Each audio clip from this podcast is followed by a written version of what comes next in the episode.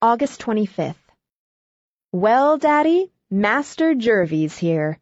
And such a nice time as we're having. At least I am, and I think he is too. He has been here ten days, and he doesn't show any signs of going. The way Mrs. Semple pampers that man is scandalous.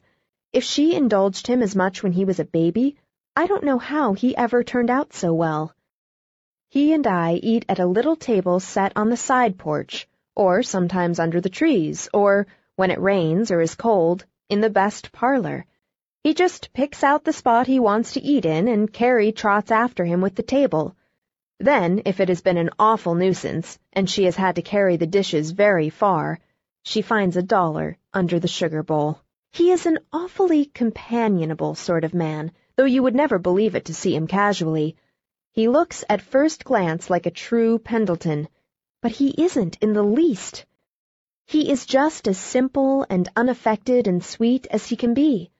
That seems a funny way to describe a man, but it's true. He's extremely nice with the farmers around here. He meets them in a sort of man-to-man fashion that disarms them immediately. They were very suspicious at first. They didn't care for his clothes, and I will say that his clothes are rather amazing.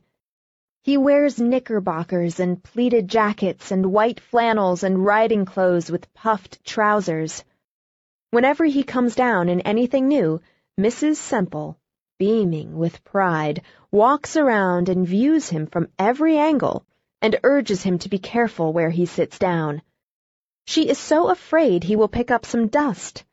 It bores him dreadfully.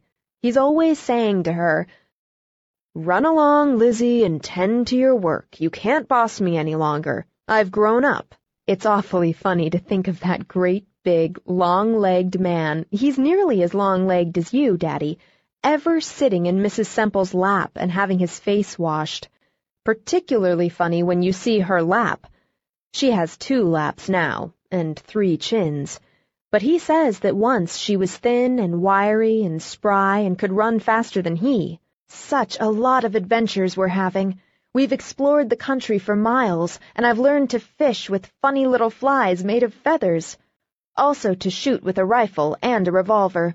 Also to ride horseback. There's an astonishing amount of life in Old Grove. We fed him on oats for three days, and he shied at a calf and almost ran away with me.